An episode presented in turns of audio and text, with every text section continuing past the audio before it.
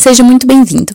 Esse é o podcast Mas Você Trabalha? Aqui será um espaço de conversa e troca de ideias entre artistas independentes. Meu nome é Patrícia Valtric, eu sou atriz, produtora cultural e vou guiar você por esses caminhos da arte.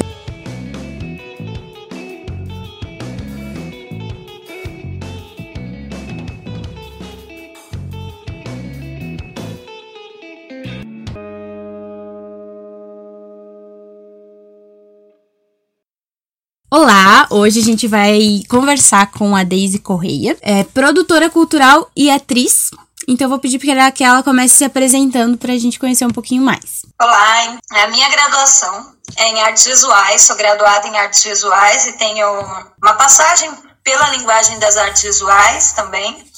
Mas depois que eu saí da universidade, eu acabei me voltando totalmente para o teatro e trabalhando com teatro por oito anos, assim, e vivendo as, as delícias e as tristezas do teatro em Santa Catarina. E depois fui trabalhar no SESC, e no SESC eu trabalhei com produção cultural por cinco anos. Foi uma escola. É minha experiência dentro das artes e da produção cultural. Dentro do teatro mesmo já a gente trabalhava com cultura, porque quando você trabalha com teatro de grupo, você tem que trabalhar a produção. Ninguém ali tem como pagar um outro produtor, então fica alguém do teatro, do grupo, responsável por isso. E eu acabava ficando por ser a pessoa que comunica um pouquinho melhor, assim. Gosta de falar, que não tem problema de ir nos eventos. Então fazia muita produção. E eu sou do interior de Santa Catarina, de uma cidade onde não tem teatro. Assisti uma peça de teatro na minha vida até ir fazer teatro. Comecei a fazer teatro com 18 anos e eu só tinha visto uma peça de teatro na minha vida inteira escolar. E isso é bem interessante porque depois quando eu fui trabalhar com teatro, eu liguei para a Secretaria de Educação da minha cidade, falei com a, a coordenadora, a diretora de educação, e ela falou: "Ah, a gente não precisa de peça, a gente já tem teatro demais aqui". Ah, e eu pensei: ah, "Teatro demais não, aonde, né? Não, não tem.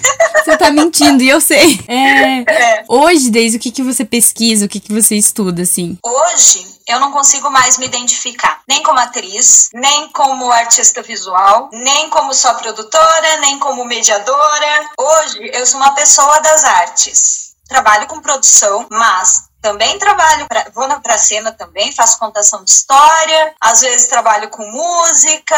Embora eu ache fantástico quem consegue se dedicar a uma linguagem e, e se aprofundar naquela linguagem e ficar aquela pessoa expert naquela linguagem, para quem vem de um lugar onde as coisas não acontecem, às vezes é mais importante para a gente dominar várias coisas e fazer muitas coisas, porque a gente não sobrevive fazendo uma coisa só. Não. E o legal do teatro também é que historicamente, ele unia as artes e depois elas se desmembraram, né? Mas o teatro é você cantar, você. As artes cênicas, ela tá nesse lugar, né? De, de acúmulo de coisas, de acúmulo de linguagens. Você precisa montar um cenário, você precisa é, saber cantar, você precisa ter noção de espaço, corpo. Então, assim, é mais. Ela, ela por natureza já é meio híbrida, né? Que... Sim, e você tem que fazer o figurino, você tem que fazer é muita coisa. Para quem trabalha com teatro de grupo, a gente olha para todo tudo que é um teatro com grandes produtoras e tu pensa, não, não é bem assim, vai,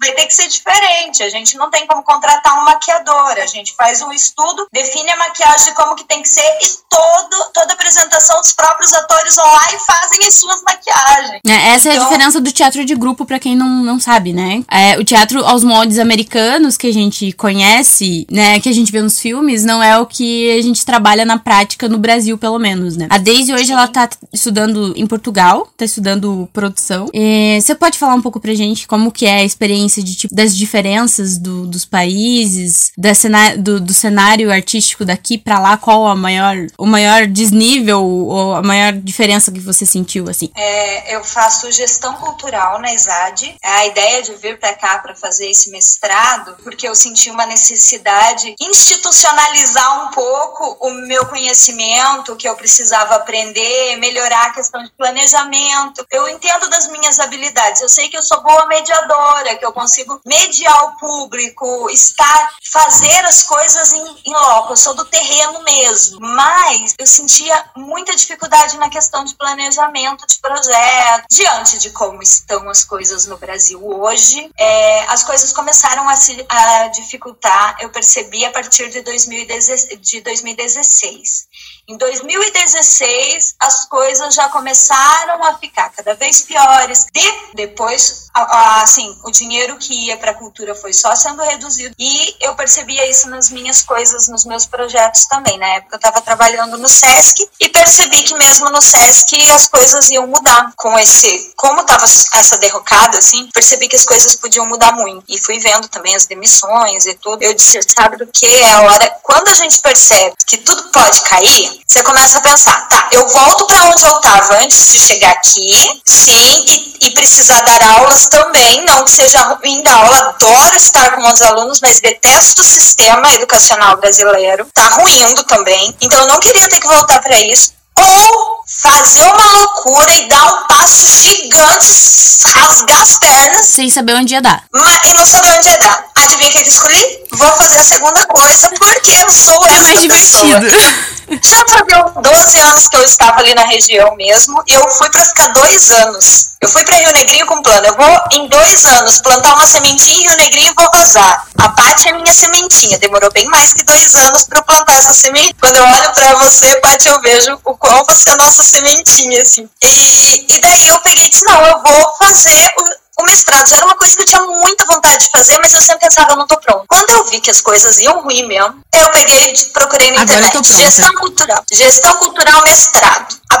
Gestão mestrado em gestão cultural é, Politécnico de Leiria. Leiria é um, é um distrito, é como se fossem os nossos estados, é como se fosse um estado, né? Leiria é como se fosse estado e a capital o nome é Leiria. Uhum. E das outras cidades em volta fazem parte do distrito de Leiria. O Politécnico de Leiria tem uma escola de arte e que é a ESAD, que é a Escola Superior de Arte e Design, que fica nas Caldas da Rainha. Fui demitida, saí de uma vez, porque também já sabia que ia acontecer isso. momento? É, não entrou ninguém no meu lugar, como as coisas iam ser mesmo. Aí eu disse, sabe do que? Então eu vou para as Caldas. Organizei tudo, peguei todo o dinheiro que a gente tinha. Detalhe básico, o dinheiro dava para construir nosso Centro Cultural em Rio Negrinho. Oh, meu Deus!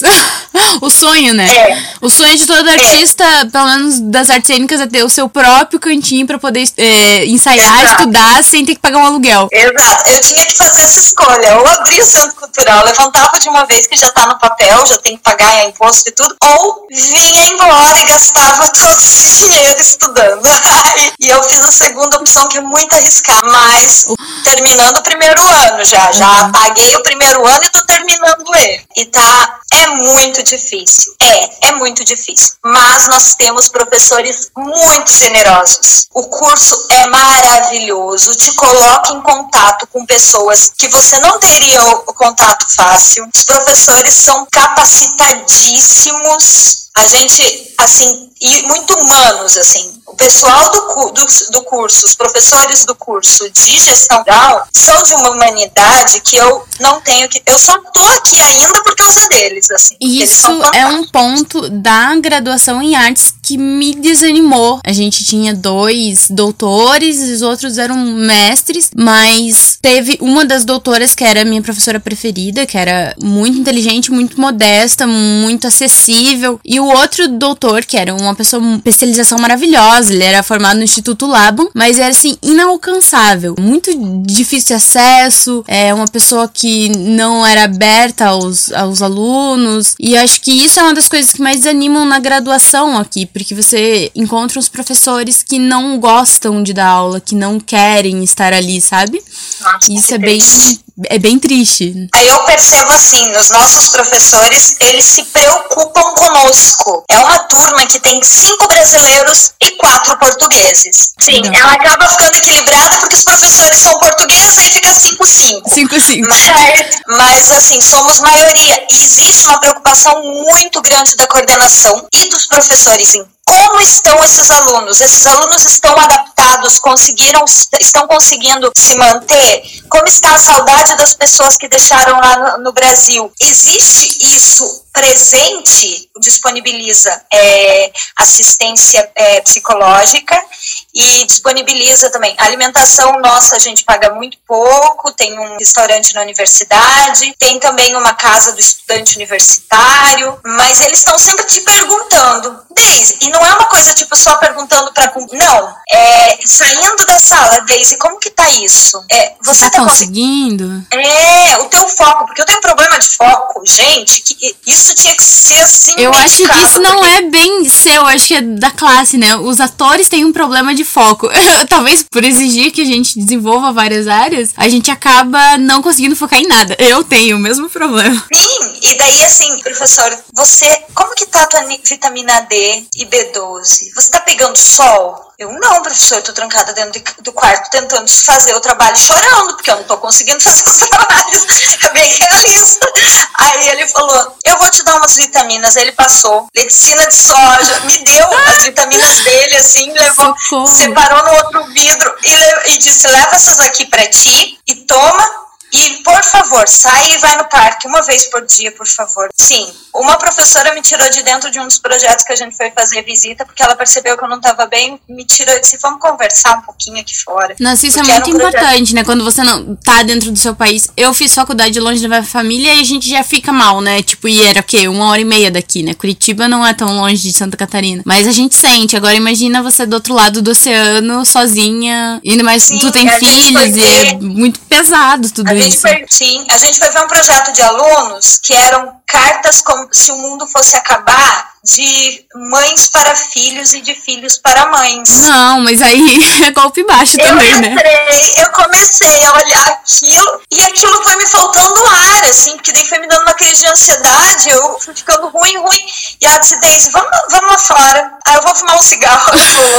e a gente saiu, e daí eu fui respirando de novo. Ela falou, é, eu acho que você não estava podendo ver aquela exposição. Eu disse, não, eu não Nossa, mas qualquer pessoa no, no, no, estado normal já ficaria mexido com essa exposição, imagina, dentro dessas circunstâncias ainda. Isso que eu nem imaginava que a gente ia chegar nesse estado que nós estamos hoje, que é uma coisa assim, quase. Sim, hoje em dia, então, se eu fosse num troço desse, eu morria de vez, se eu soubesse que isso ia acontecer. Falando mas... nisso, quais são as medidas da universidade, do governo para os artistas aí, como que tá a situação? Tem vários projetos, eu recebo sempre, projetos voltados para quem foi cancelado o trabalho. Então você preenche um arquivo, você coloca ali a prova de cancelamento de que alguém cancelou o teu trabalho uhum. e você é financiado através desse projeto porque os seus trabalhos foram cancelados por conta do Covid. São projetos, a maioria deles, da União Europeia, muito, porque aqui a gente tem muito isso, um apoio da União Europeia bem forte, uhum. sabe? E isso é bem importante, bem importante. É claro que quem trabalha com os projetos financiados pela União Europeia reclama igual a gente reclama de ter que prestar contas de umas coisas loucas dos projetos aí, mas não tem jeito, é isso, eles são muito inflexíveis, né, os nossos projetos da área. É que tem isso também, que quem é, fiscaliza essas coisas não é da área. Um, um dos problemas de prestar contas é isso, né, você tem que é, prestar conta, como é que você presta conta da, de coisas que não são quantificáveis, né? Mensuráveis. Mensuráveis, que é um dos maiores problemas para você fazer orçamento, que você faz um orçamento com o cachê e com o material, mas como que você vai prestar conta de alfinete? Aí, por exemplo, para figurino, então você acaba embutindo esse valor. Essas coisas de produção são sempre muito complicadas para prestar contas depois, né? Avaliação, gente. Como se avalia um projeto de arte? Como, como se, avalia? Diz que é Não bom... tô falando a questão poética do projeto, mas o resultado dele. Como você vai mensurar o alcance que esse trabalho teve? Às vezes ele pode ter pego, tipo, alcançou mesmo 30 pessoas pessoas. Mas essas 30 pessoas, com isso, criaram milhões de coisas dentro de arte. Ou você pode. Se você faz uma oficina, por exemplo, e essas pessoas replicam isso dentro de uma escola, você tem um alcance imenso que não é mensurável. É muito irreal e real. E a gente e trabalha é com coisas que não existem. E é assim aqui. Isso é idêntico. Aí ou aqui, é igual. A gente fez entrevista com a Sofia esses dias e a Sofia falando sobre exatamente isso. A Sofia Costa Pinto, que trabalha com produção aqui. Que é isso, que é muito difícil você avaliar. Esse quantitativo pra gente fica sempre muito complicado, assim. O que eu percebo muito aqui, de, de igual e de diferente. Eu, eu saí do Brasil pensando, vou jogar um case na lua, vou apresentar uma contação de história e vou me sustentar assim. E vai funcionar, vai dar certo. A romantização da Europa, né? A gente tem muita é, romantização é, da Europa. Principalmente no Brasil, a gente acha que os problemas são só nossos. A gente dá de cara que a arte não é só incompreendida aqui. Sim, e daí assim, tem sim como fazer isso. Tem bastante gente que faz, tem gente que faz, a gente que realmente é melhor do que no Brasil, até porque o euro vale um pouquinho mais, né? Então ganhar um euro, uma moeda de euro é cinco reais e 70 centavos, né? Então, se alguém te dá dois euros ali, dependendo de onde você come, já come mais ou menos, né? Já dá pra comer. Embora, é claro que tudo é muito mais caro também. Mas, mas rola. Mas não como nos sonhos da gente. É, a maioria das pessoas que saem dos cursos de arte acaba indo trabalhar com outras coisas. É, eu conheci pessoas aqui que são formadas na ESAD, que tem mestrado na ESAD, mas que é segurança em evento. E tem uma produção em arte, tem ateliê, paga aluguel do ateliê em conjunto com outras pessoas, que tem muito ateliê aqui. A vantagem é essa. Eu estou em contato com muitos artistas, muitos artistas, é claro que da cena contemporânea, muita gente da cena contemporânea de artes plásticas,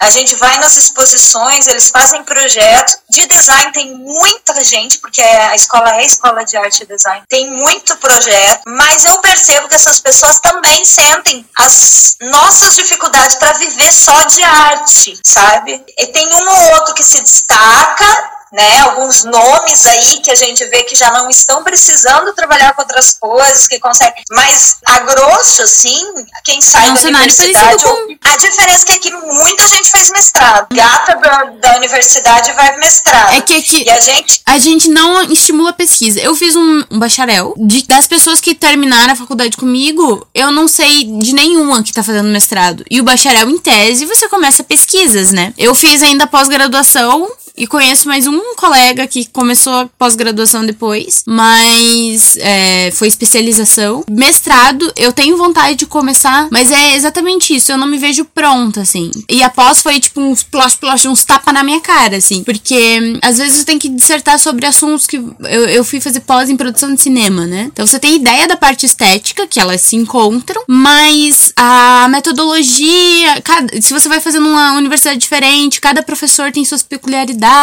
e até você entrar no ritmo da universidade e começar a fazer uma pesquisa junto é muito complicado. O que eu sinto aqui é na nossa turma, os brasileiros da nossa turma estão totalmente, totalmente dedicados ao, ao mestrado, não estão trabalhando. Uhum. Todos vão começar a trabalhar agora nessa segunda parte, assim, pretende começar a trabalhar com produção ou outras coisas, enfim. E está muito focado. Então, a nosso, nossa turma acabou puxando muito, os professores percebendo que a gente ia, foram puxando mais e mais. Tipo, eles, eles dão conta, tem gente de produção ali. Nos, nos outros cursos de gestão, no outro curso de gestão, acho que não tinha tanta gente que já era da produção como a gente é da produção mesmo, uhum. do terreno. Então vamos puxar esse pessoal para fazer projeto e tal. Então tá bem puxado, assim, o mestrado. E as nomenclaturas mudam, porque eles falam um português que é outra língua. Inclusive, eu acho que nós devíamos lutar para não chamar mais o, o nossa língua de língua portuguesa. É, é brasileiro. brasileira. A gente fala brasileiro. A gente gente fala língua brasileira, a gente não fala língua portuguesa. Que língua portuguesa, pois? Opa, é outra coisa. É outra coisa. É, percebes? porque eles falam percebes, porque é outra coisa mesmo. Então, no começo, eu me lembro que as primeiras aulas eu olhava para os professores e pensava o que, que eles estão Mas é, é, eu já acho assim, o Brasil, dentro do Brasil, é muito grande, e se a gente vai conversar com pessoas do Nordeste, a gente não entende muita coisa, porque é regional. Agora você imagine, nós herdamos a, a língua portuguesa há 1500 anos, né? É, ela já passou por muita mutação lá e aqui, então assim, não é a mesma língua. E... Não, e daí é engraçado os acordes ortográficos são diferentes também, né? Sim, e a gente acha que a língua deles é meio arcaica, porque eles têm algumas coisas que a gente só Tem usa português nos, livros, nos livros do José de Alencar. E eles acham que a nossa língua é arcaica. Porque esses nossos, eles pararam naquela língua portuguesa lá há 500 anos, mas não, é porque mudou. São Cada duas línguas que nenhuma, nenhuma delas é, é, velha, mas as duas nasceram na mesma raiz. Mas é isso, viraram dif coisas diferentes. Eles falam muito inglês, eles falam bastante inglês. Mas é, também a tem gente... uma diferença regional, né? O Brasil é muito grande, a gente fica muito longe das outras pessoas e o, os nossos vizinhos falam todos espanhol. E daí nas fronteiras se fala portunhol, né? Que é aquela, aquele, aquele mais ou menos. E a gente,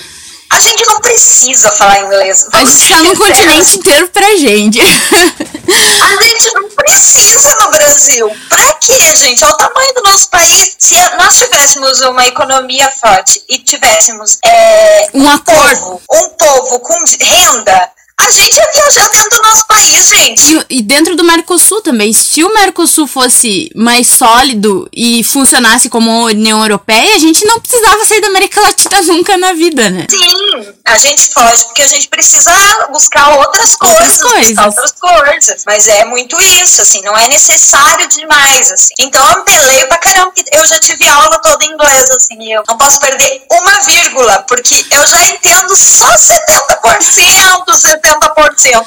Se eu perder uma vírgula, cai para 20%. Então eu tenho que ficar assim, focadíssima. Se eu perdi, eu não lembro onde que eu tava. E daí eu não consigo voltar. Eu vejo que isso é muito. me quebrou um pouco de eu achar que ia ser uma coisa e não, é como aí. Só que, como eu estou numa universidade que é de arte, uma escola de arte, te coloca contato, em contato com muita gente muito boa então, a chance de você conseguir fazer as coisas, realizar seus projetos aqui é muito maior. Sim. Você tem, tem auxílio porque você tem financiamento da União Europeia, você consegue mais, mais isso, assim, né? O meu projeto é construir algo aqui. Meu projeto de mestrado é isso, eu consegui construir algo aqui. Então vamos ver o que, que vai rolar, se isso vai dar certo. Mas, mas eu percebo muito isso, assim, que aqui, por eu estar nas Caldas que tem a ESAD, tem a cidade, as Caldas da Rainha tem a ESAD. As Caldas da Rainha é tipo São Bento do Sul, uma uhum. cidade conservadora, de muitos idosos. Portugal tem muitos idosos. Outro choque cultural também, eles chamam os idosos de velhotes e de velhos, mas não chamam de idosos como a gente chama no Brasil. Não é desrespeitoso. Não, e eu acho isso muito estranho, gente, se eu chamar um idoso de velhote no Brasil, gente. Você leva uma assim? bengalada. Nossa, eu fico apavorada. E eles chamam mesmo. E tem a, a, cidade é uma cidade de muitos idosos, assim. Mas tem a ESAD, que tem essa galera jovem de Portugal inteiro. De fora de Portugal, eu acho que ali na ESAD deve ser 40%, deve ser gente de fora. Que falam muito inglês dentro da ESAD, você entra nos radinhos e tem uma pessoa falando em inglês. Tem gente da Polônia, tem gente da Alemanha, tem gente de tudo quanto é lugar. É, é você tá dentro da União Europeia, né? Então você tem acesso a isso no dia a dia, assim. E por conta da escola, você tem algumas iniciativas. Então tem o Grêmio Caldense, que é formado por professores, ex-alunos e alunos do, da ESAD, que promove uma cena de cultura contemporânea, com música contemporânea e com experimentação e com performance, é esse tipo de cena. Tem o Osso, que não é aqui nas Caldas, mas que é próximo, que é um outro coletivo de, de músicos também, com designers. E então você tem,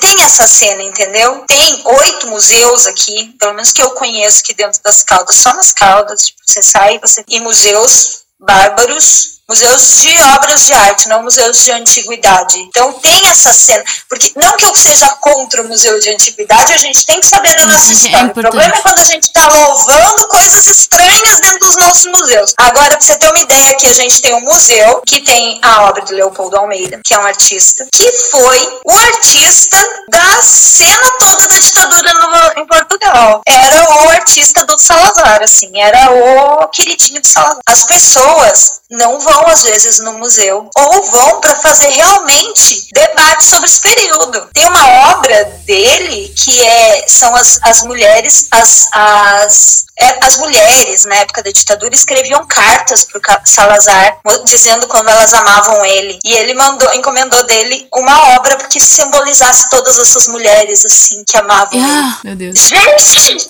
que absurdo!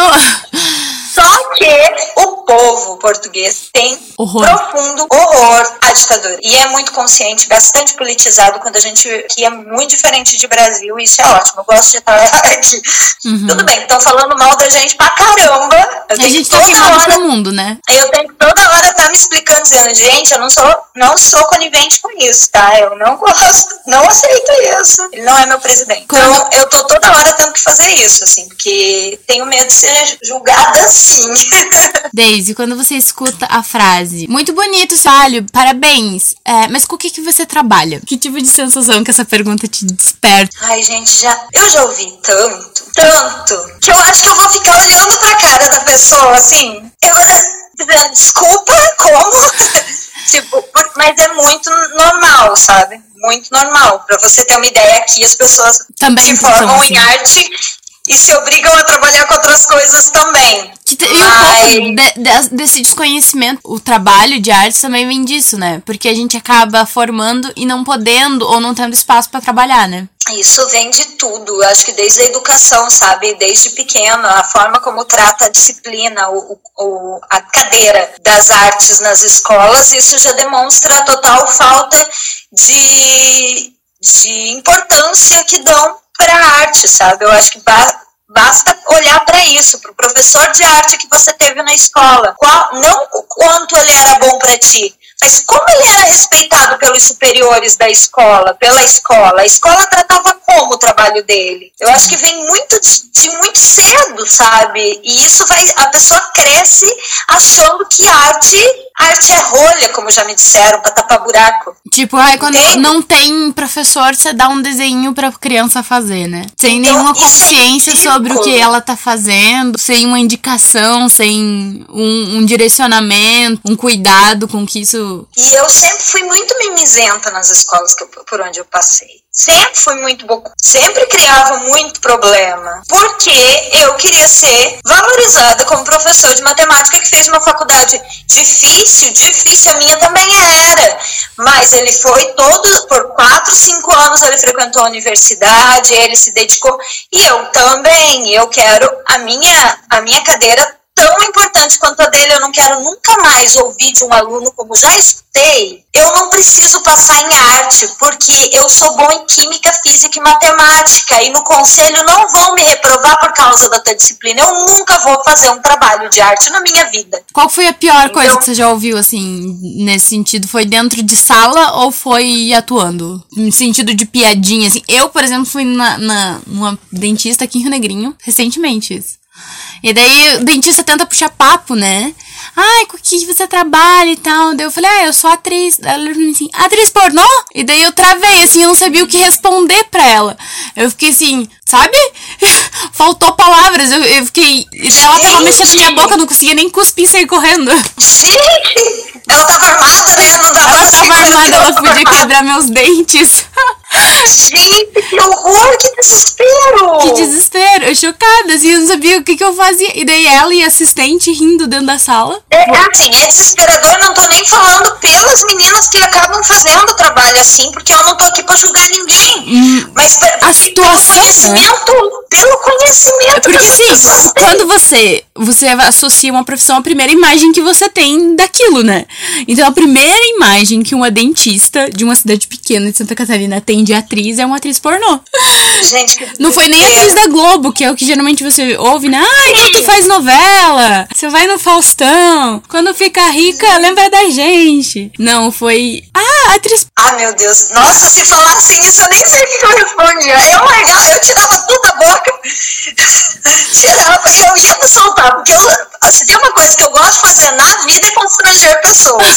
Eu gosto, eu sinto prazer em fazer isso. Nossa. Quando a pessoa é desagradável, eu sinto prazer em constranger. Então não sejam desagradáveis comigo. Eu sempre sou a pessoa constrangida, porque assim, eu fico com vergonha muito fácil, assim, eu, eu travo, e eu não sei o que responder pra pessoa, eu fico tipo, desço. Meu Deus, não. É, eu acho que assim, essa situação com, com esse aluno foi. Com esse aluno foi bizarra, me machucou muito.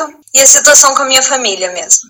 Acho que são as coisas que mais me machucam, né? Com os meus familiares que não respeitam o meu trabalho e não. É, isso... isso é a coisa que mais dói, porque quando é na tua casa e você percebe como que eu vou como que eu vou conseguir melhorar a mentalidade do mundo sobre o meu trabalho se eu não consigo fazer isso dentro da minha família? Mas, diante de todo o cenário político que se apresenta, eu entendo agora que nunca eu conseguiria mesmo, porque são os dois opostos, assim, estamos em polos totalmente diferentes, que eu não não tenho apoio para trabalhar com arte dentro da, da minha família, nunca tive. Isso é muito louco porque a tua família é uma família de pessoas que têm faculdade, sua mãe é professora, são muito mais instruídos e ainda tem um preconceito gigante com, com o teu trabalho, mesmo você estando há muito tempo fazendo isso, tendo uns, é, estudando, tá fazendo mestrado, tá se especializando e ainda assim existe esse estigma, né?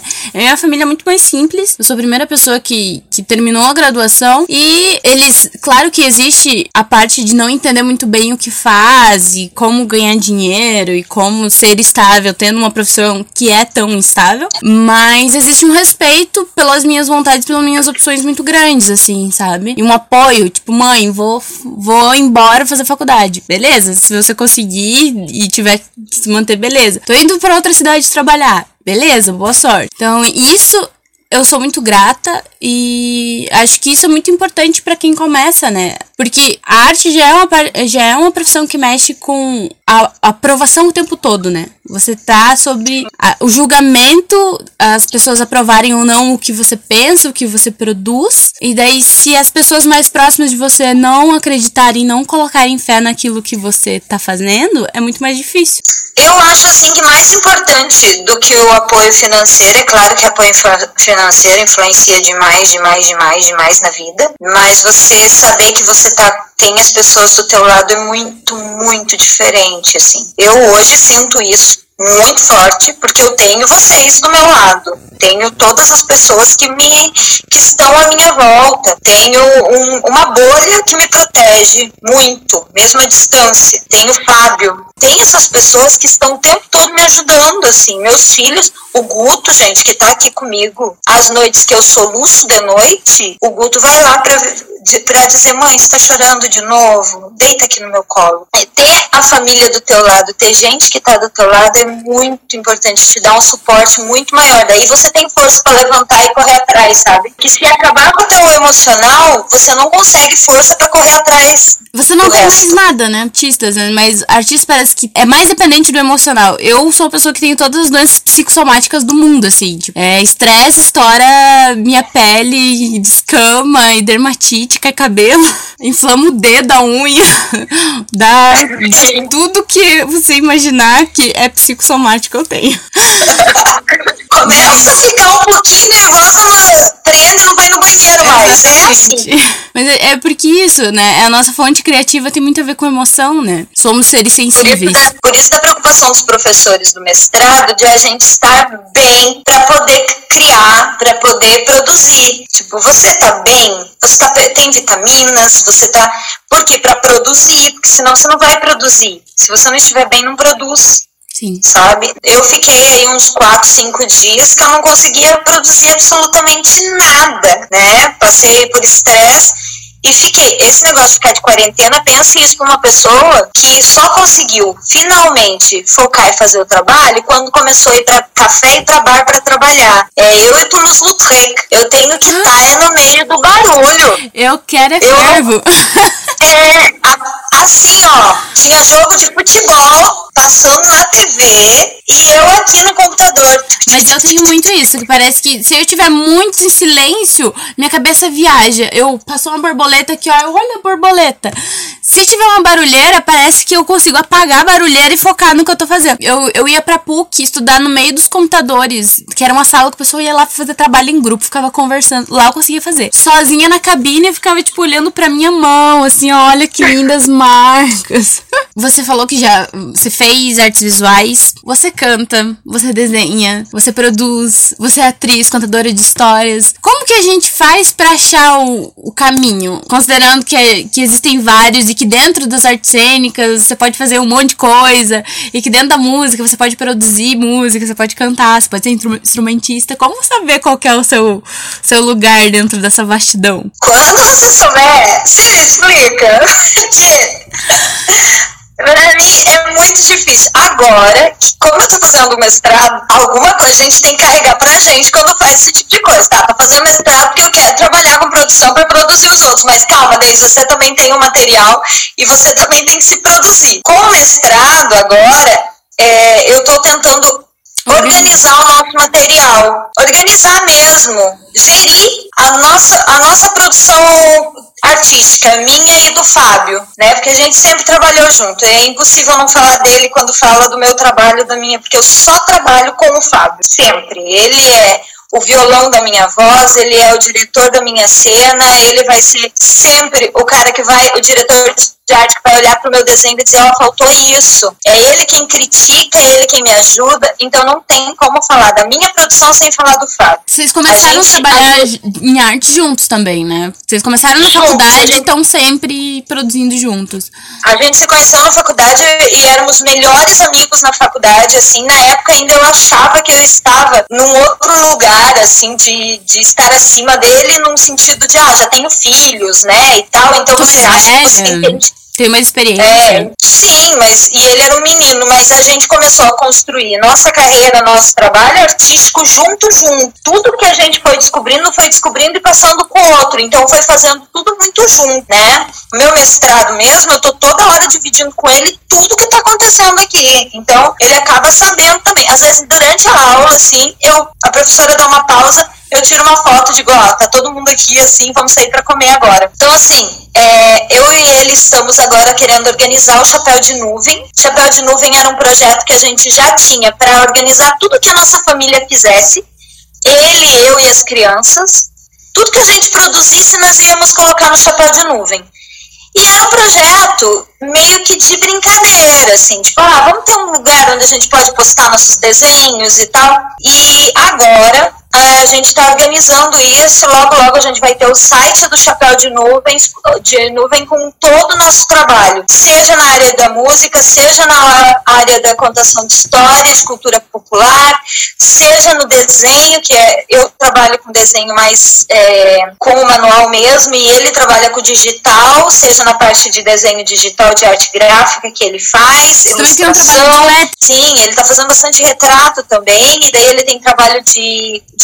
Aqui eles chamam de autor de banda desenhada, mas nós chamamos de quadrinista. Uhum. Né? Porque é quem trabalha com história em quadrinho, ele também tem. O Fábio é um artista fantástico, eu não tenho como falar. É, o cara é mesmo muito bom no que ele faz. Ele consegue me surpreender. E, e eu disse: não, vamos organizar isso ainda. Hoje acordei com as imagens que ele criou para o site do Chapéu de Nuvem, que ele já criou um, umas, umas imagens para ter. E eu, caraca, enquanto eu dormia, esse cara produzia isso. Tipo, o que, que a gente pensou? Ah, vamos organizar tudo num lugar só, nós somos tudo isso. Não tem como. A princípio eu tinha pensado, ah, não, vamos ter que ter um lugar só para desenho, um lugar só para isso, outro lugar. Mas aí é muito site pra gerir. E a gente sistematiza muito, né? A gente complica então, coisa que é simples. Sim, e, e a gente tem que tornar a coisa um pouco mais orgânica, porque o ser humano é orgânico. E às vezes você tenta separar hum. muito e dá, por exemplo, para alguém que vai buscar o trabalho dele, se tem uma noção geral do que ele faz, é mais fácil a divulgação do que ter que entrar em cinco perfis diferentes. Só que a gente, oh, ali, né, a luazinha em virgem dá uma atrapalhada. Exato, é, é complicado. Assim, o que eu percebo agora para os meus projetos daqui, que vou trabalhar com a questão de associação de, de cultura brasileira, a, a gente está com um projeto aí que tomara que dê tudo certinho para trazer artistas brasileiros para cá e para levar artistas portugueses para o Brasil, para fazer esse intercâmbio de, de de troca mesmo, de levar a cultura portuguesa para lá e trazer a cultura brasileira para cá. Eles consomem muita coisa que é brasileira, muita coisa do que a gente produz, mas é, é lá atrás, assim, eles ainda estão ouvindo. Michel Teló. Coisa até mais velha que Michel Teló. Assim, eu já tipo, eu já, já dancei lambada em aqui em Portugal. Como demora é, as coisas atravessarem o oceano, meu Deus. Mas caindo doce pra eles.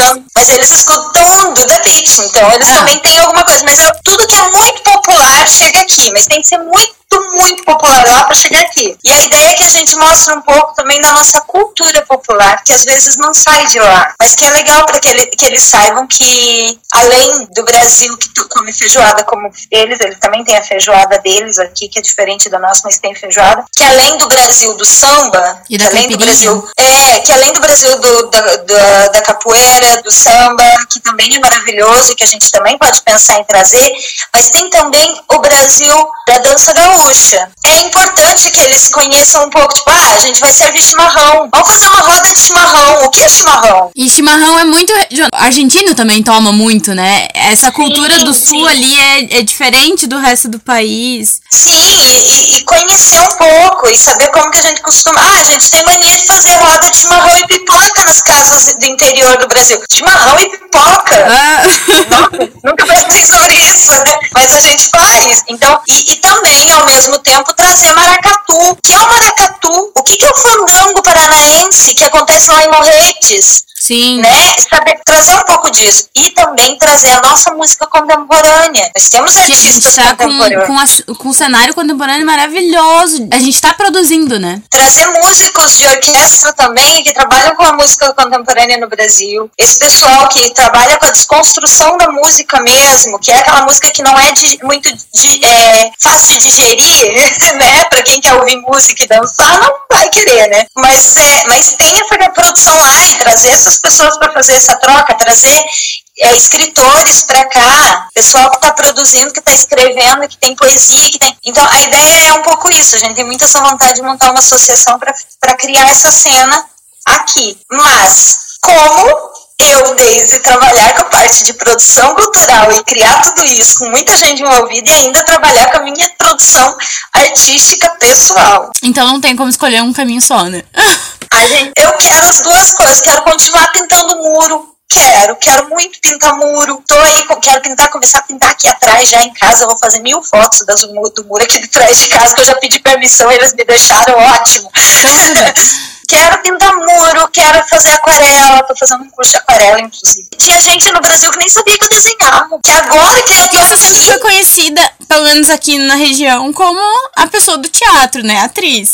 E, e, e, às vezes você ganha um título que nem pediu, né? Você escolhe coisas, você pretere coisas, mas a vida faz outras coisas. Eu até, agora, nos últimos cinco anos, eu era desde do Sesc. Eu era desde do Sesc. E só. E realmente eu fui Sesc, porque olha, Gente, eu ia dormir pensando em Sesc, acordava pensando em Sesc, eu não relaxava. Eu, Sesc foi uma escola pra mim. Produção cultural é isso, né? Você vai é. no banheiro atendendo telefone. E é o, a profissão que não leva, não leva as flores, mas faz acontecer, né? Eu, trabalhei... eu levo sorte, porque mesmo como produtora, eu sempre levei muitas flores. Assim, eu acho que eu fui muito reconhecida como produtora no Brasil, assim, sabe? Pelos artistas e pelo público. Então, eu tava bem, assim, eu fui muito feliz. A, gratidão do, do, do artista geralmente vem, mas a do público, às vezes não. Talvez em cidade pequena, por ser você que viabilizava acontecer ainda, né? Mas quando você tá. Eu tive muita sorte, porque eu tive assim, acho que na minha história de produção, eu tive duas situações em que eu passei raiva mesmo com artista. Duas. Pensa, em cinco anos, duas situações Nossa. só eu tive, só tive problema, assim, com um, um diretor, assim, que me, me estressou muito, e com uma atriz muito séria, assim, que me, realmente eu voltei no trabalho, liguei pro pessoal que tava na coordenação e disse, olha, eu não quero produzir mais eles aqui, tá? Muito obrigada. Não manda mais pra mim. Não manda pra mim. É, onde eu estiver, eles não serão produzidos, porque estrelismo não cabe para mim, porque, desculpa, eu sou de teatro de grupo, vier de estrelismo para mim, apaga a tua luz, Mas bebê. eles eram de Santa Catarina? Não, e isso eu fico muito, muito, muito chateada, assim, porque quem é de estado que, não, por exemplo, ah, cara veio de São Paulo, Rio, é acostumado com teatro mais modelo americano, que você tem as coisas, que você tem estrutura, beleza, você ainda dá um desconto. Agora, a gente sabe que o nosso estado e que a região sul, todo mundo é lascado, que a gente faz uma gambiarra do microfone para poder microfonar a sala toda. Você vai emprestar cabo do seu vizinho para conseguir montar o, o esquema do cara. Então, assim, eu fico muito chateada quando vem pessoas que tentam ferrar ou preciso disso. Amado, você precisa de um palco e do cachê, sabe? O resto, a gente dá um jeito. O que eu acho mais, mais absurdo é que em circuitos que vão para uma cidade pequena, que não tem teatro, que já não tem a estrutura, se quer exigir tanto, se quer exigir tanto, tipo, ou o teu, se você diz que o teu teatro era para espaços alternativos, é, alternativos se você diz que o teu espetáculo é para espaço alternativo, é espaço alternativo, bebê. Aí a gente conversa e a gente tenta resolver tudo que tem. Porque eu não posso construir um teatro com você nas medidas que tu quer, amor. Eu não vou conseguir. Então o que a gente tem é isso. Outra coisa, tem coisas que são locais e que você não pode mexer. Leis. Você não pode mudar leis. E você tá apresentando, às vezes, num prédio histórico. É, a pessoa. Nossa, isso eu já passei. A pessoa querer meter é, grão no chão. Amado, isso aqui é, um, é um, um piso de madeira. Primeiro, que estraga. Segundo, que não é você o dono do negócio. Outras companhias vão precisar. Companhia de dança, se tiver grampo no chão, estraga figurino, machuca as pessoas. Então, assim, senso de coletividade, né? Ao mesmo tempo que você gostaria de ter uma estrutura maravilhosa para receber todos os artistas, porque você sabe que que é legal ter um lugar legal, mas também a gente tem que lidar com o que a gente tem, né? Você tem que pensar que se o corpo de bombeiros, se, se os bombeiros não vão, não vão permitir aquilo, a gente vai ter que ser muito pianinho com os bombeiros, conversar e dar o máximo de credibilidade pro bombeiro para que ele queira. Não vai brigar com o bombeiro, gente não vai meter a boca nele. Uma vez, uma peça, cinco minutos antes de entrar, eu tava produzindo a peça, eles falaram assim: o cenário era todo de feno e luzes de dessas amarelas, assim, que, daquelas quentes, sabe? Ele falou assim: ah, é que a gente entra com uma bacia de fogo. Deu que assim, vocês encheram o negócio de feno e palha, o chão é de madeira, eu tenho dois extintores e vocês querem entrar com um negócio cheio de fogo no meio da peça? Eles falaram: é. Eu falei, por que, que vocês não falaram isso antes que eu chamava o bombeiro para vir aqui? Nossa, eu queria morrer. Assim, ó, é igual aquela peça da Lúcia. Lembra a peça da Lúcia? Lembro. Que tinha vela em todo o cenário e o meu vestido era de voal. E eu Gente, eu não sei como que eu não peguei fogo nunca. Só pra explicar, eu comecei a fazer teatro com a Daisy quando eu tinha 16 anos. Eu já tinha passado por dois, dois diretores, mas daí eu fui trabalhar com eles pra, pra produzir peça, pra ajudar. Na verdade, eu entrei como atriz de uma peça que a gente não remontou, né? Então a gente trabalhou juntos e passou por alguns perrengues, né, Daisy? Alguns. Produção, né? A gente fazia muita produção, fazia mostra. Gente, a mostra foi um projeto que eu tenho orgulho. A segunda mostra nossa foi linda. Esse... Primeira também, mas a nossa foi. A gente aprendeu. Meu, como que a gente conseguia produzir? Fazer a cabeça da produção, Fábio, Jean e eu. Fábio, Jean e eu fazer a cabeça da produção, tipo, de tudo, de tudo. Centralizadora pra caralho, porque eu sou muito centralizadora. Gente, eu, se não fossem vocês estarem ali para suporte, você organizando aquela meninada, tinha a Adriana, tinha a Nani, tinha uma galera, eu acho que a gente não faria mostra, não. A gente fazia porque tinha muito ex-aluno da companhia tinha e colaborador, gente que, ajudava. muito amigo, né? A arte só funciona grupo de amigos e colaboradores. Essa companhia que eu recebi lá, que meteu fogo dentro do, do, do teatro, eles eram de uma cidade pequena do Paraná. Era tipo a mãe das crianças que vinha junto, que fazia teatro junto. Eles tinham um grupo de 20 pessoas pessoas. E daí eles mesmos faziam a comida para eles. Então, assim, ah, a gente vai fazer um café. Aí eles começaram a tirar pote de cuca, de bolo, de não sei o que, que todo mundo tinha feito e trazido, sabe? Teatro em cidade pequena, ele sobrevive da caridade e da vontade das pessoas, né? Exato, a gente faz assim, né? Pra fechar, é, uma dica para quem tá começando nas áreas das artes, para quem quer. E uma dica para os artistas que querem sair do país. Duas coisas, assim. Tenta ser pontual, daí. Sei que é muito difícil que a gente dá umas voltas. Tente. Uma dica para quem está começando. Para quem está começando, não é, não é fácil, não é bonito.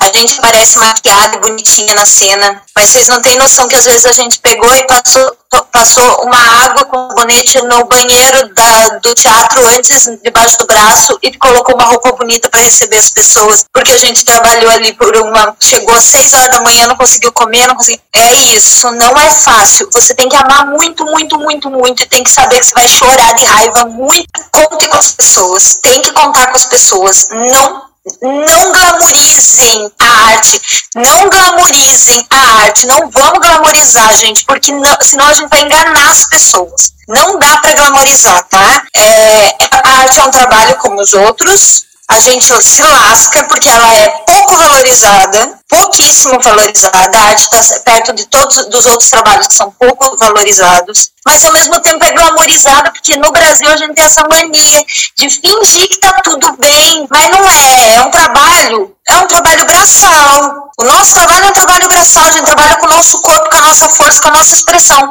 Mas se é isso que tu quer mesmo, vai preparado para amassar muita terra, para pisar muita lama, para pegar muita chuva, para ficar muito puto.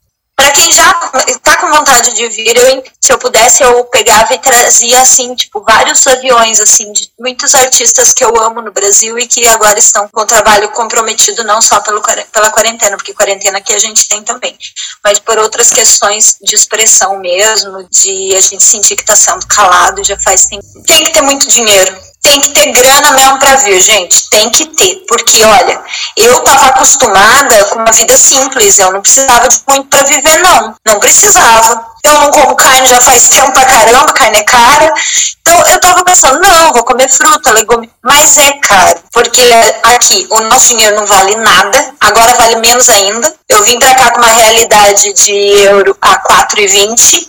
E agora tô numa realidade de euro a 5,70. Nosso dinheiro não vale nada, nada. Ganhar em real e pagar em euro é bizarro. Aluguel aqui, pelo menos onde eu tô, é muito caro. Lisboa é muito pior. Eu, vou, eu pago aqui de aluguel 450 euros. Então, converta isso sendo pago em real. É muito dinheiro. Lisboa, se tu pensar, ah, eu vou para Lisboa, não tem como a gente, como pessoal que trabalha com arte, vire e alugar um apartamento em Lisboa. Tem que morar nos arredores e trabalhar em Lisboa, porque Lisboa é muito caro mesmo. Mas vale a pena, se você conseguir juntar essa grana, vale a pena no sentido de você ter mais coisas abertas para ti, entendeu? Tem umas oportunidades maiores, até porque como a gente tem acesso a alguns fundos que são da União Europeia, para fazer projeto aqui é muito melhor, assim, tem mais recursos. Vir estudando é ótimo, vir estudando facilita a burocracia, porque a questão para se legalizar aqui é muito difícil. Eu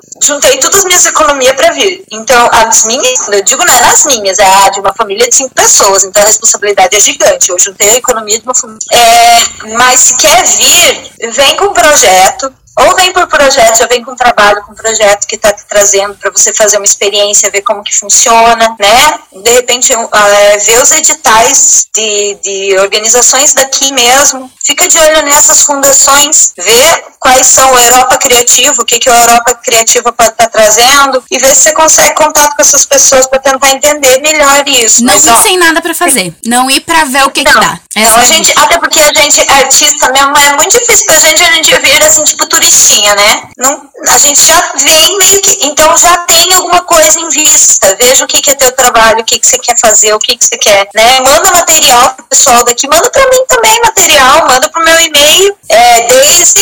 Aí eu marco tudo lá. Eu. Marca. Eu te deixo Marca marcada.